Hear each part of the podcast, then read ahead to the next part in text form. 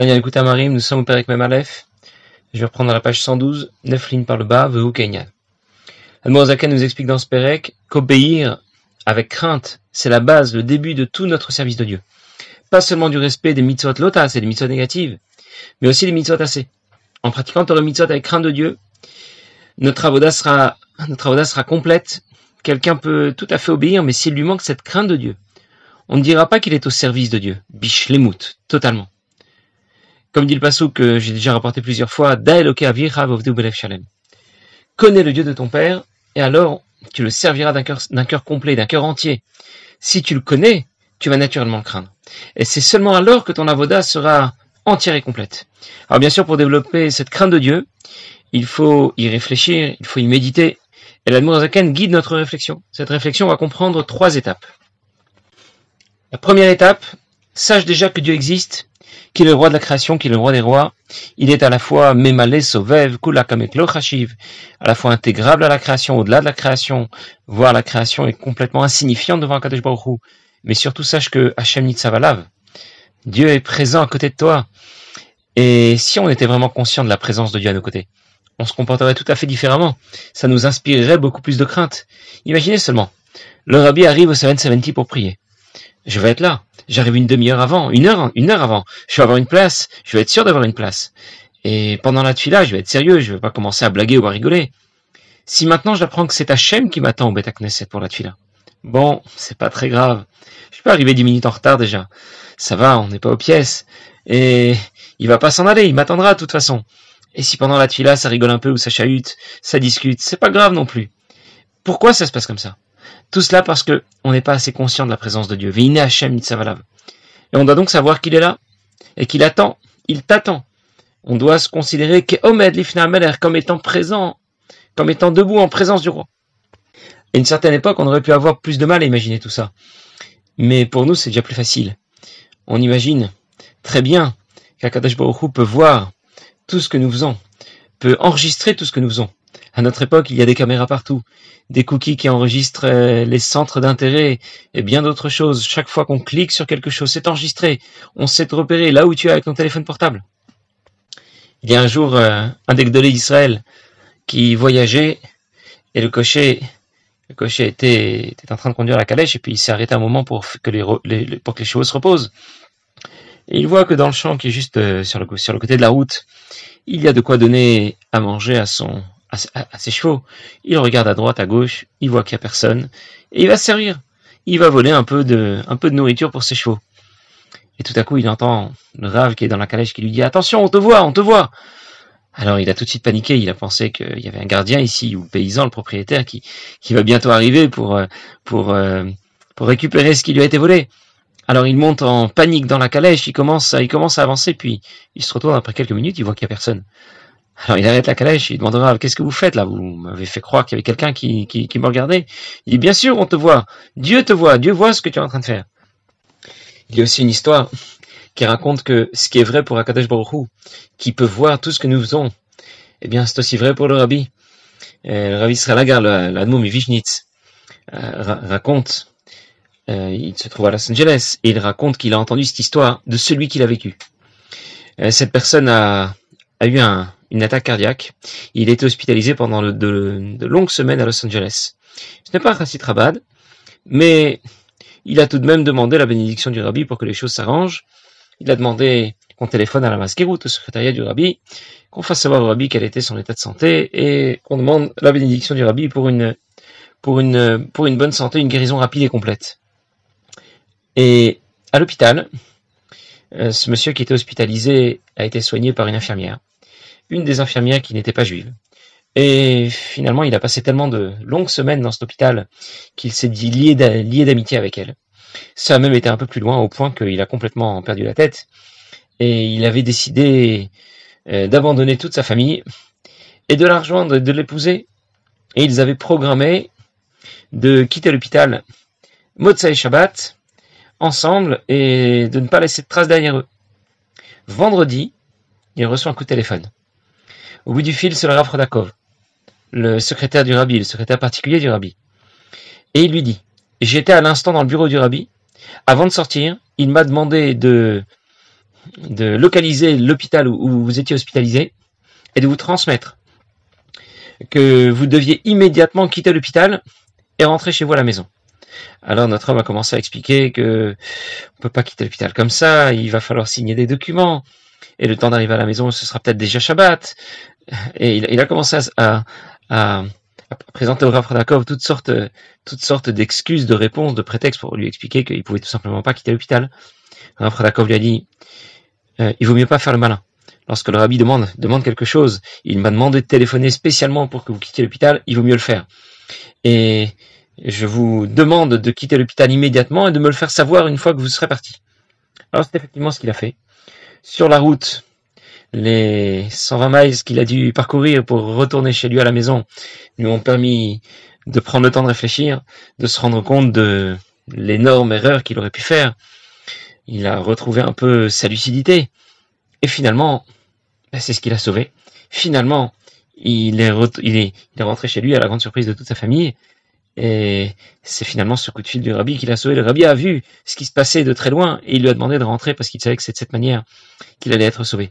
Alors, euh, Rabbi Salag, le Admo a, a terminé cette histoire en disant que celui qui est attaché au rabbi, il ne peut pas dire lo ni Adam, personne ne me verra.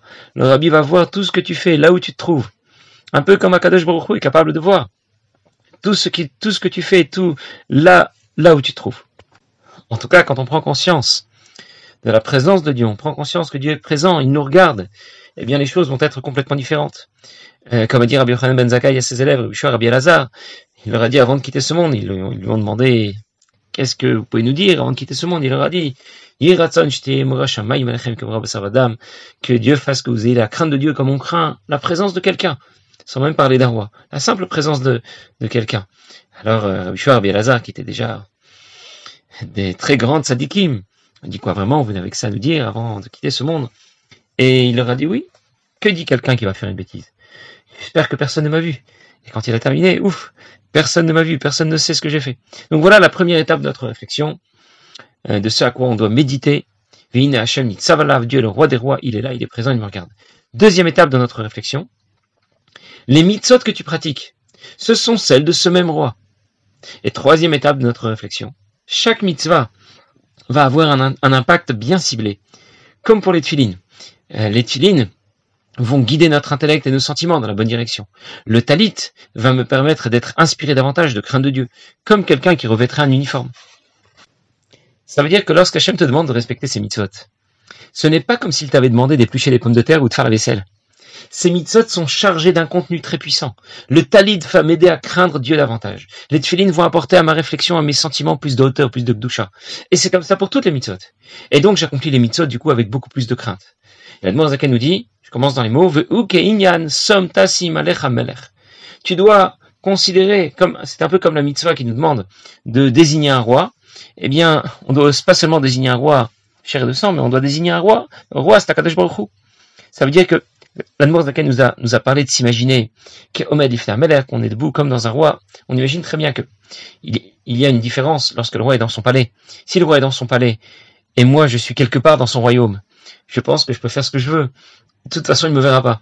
Si le roi est quelque part dans son royaume, dans, son royaume, ça va encore, parce que là où je suis, il me verra pas non plus.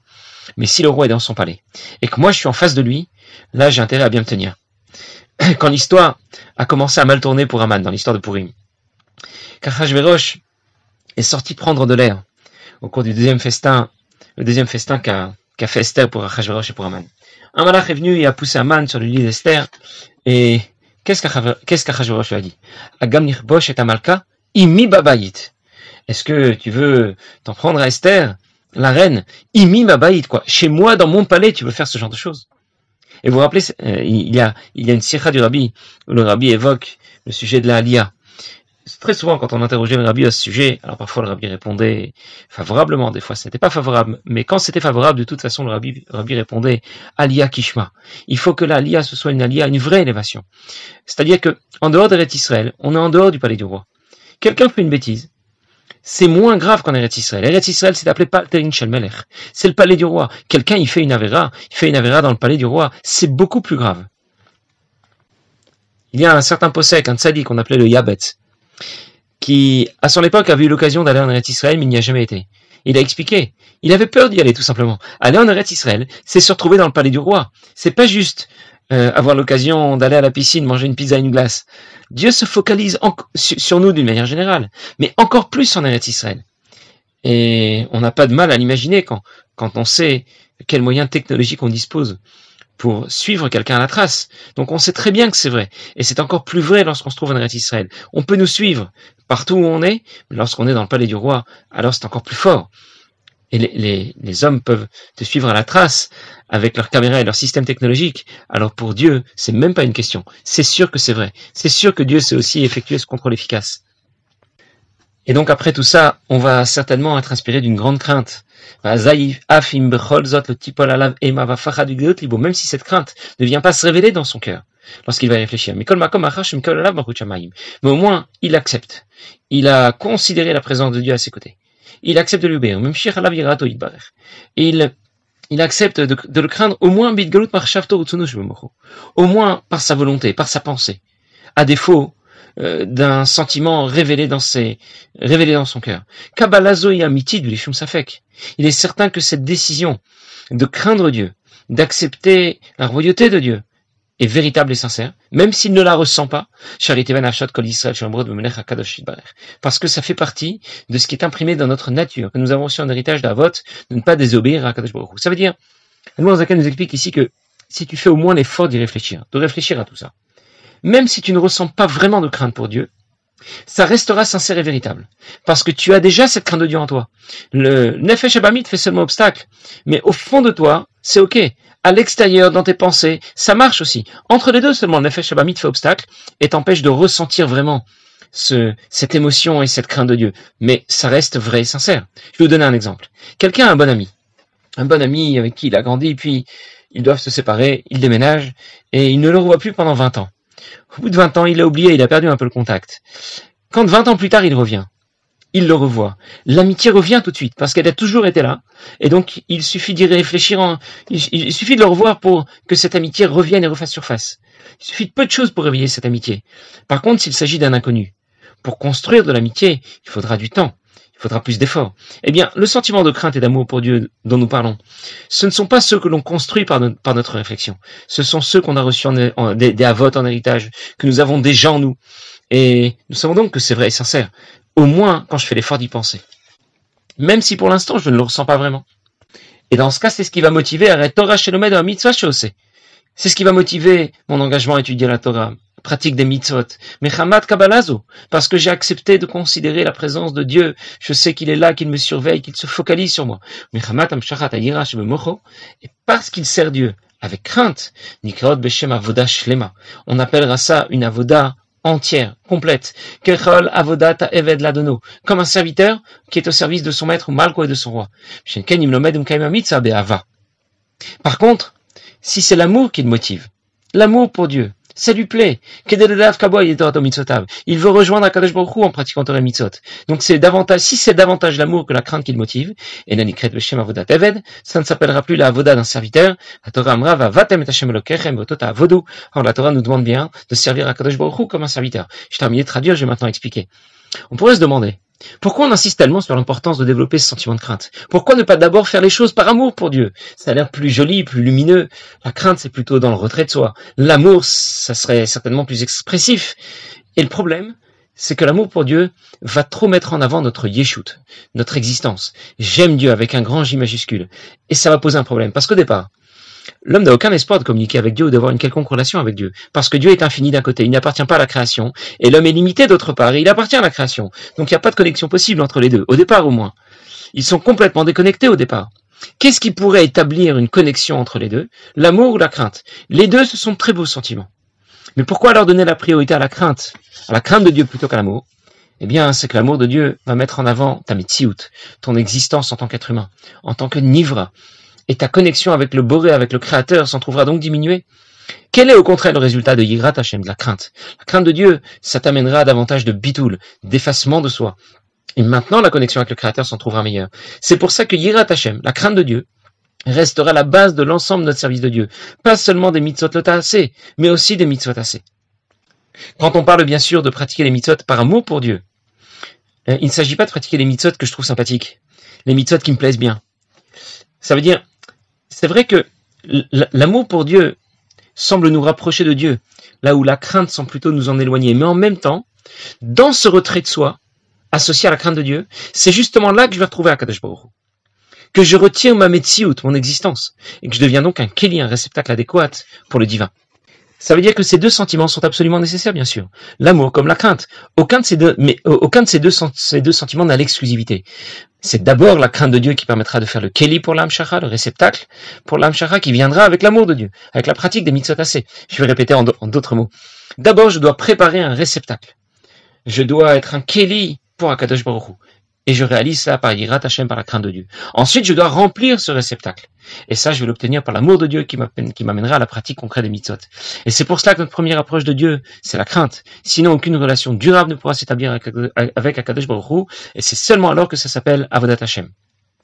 Et nous voyons ensuite que ça va beaucoup plus loin. Nous parlons ensuite de d'amour pour Dieu. Et nous dirons que nous ne devons pas l'aimer parce que ça nous convient, parce que ça nous plaît, mais seulement parce que Dieu nous a demandé de l'aimer. On doit l'aimer avec soumission et tu dois donc réfléchir à ce qui va t'amener à l'aimer. Voilà ce qu'on appelle Avodat Hashem. Parce que même mon amour pour Dieu s'arrêtera un jour quelque part, là où ma crainte de Dieu pourra se poursuivre. Je vais vous donner un exemple. Je veux pratiquer Torah Mitzot. Ça me plaît, ça m'intéresse. Mais à partir d'un certain moment, je vais dire, là, ça suffit. Stop. À partir de là, c'est trop. Quand par contre j'ai intégré que je devais obéir avec crainte, je vais obéir même quand j'en ai marre, même quand ça me plaît plus, même quand ça me dérange. J'accepterai aussi plus facilement toutes les décisions de Dieu. Même si elles me dépassent, j'ai compris que je ne pouvais pas toujours le comprendre. Si c'est l'amour de Dieu qui me motive, alors tant que ça me plaît, tout va bien. Le problème, c'est qu'un jour, certaines choses ne me plairont plus, et je risque donc de laisser tomber certaines choses.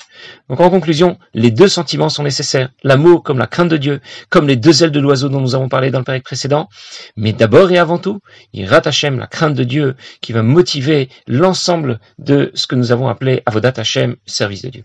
Passez une bonne journée.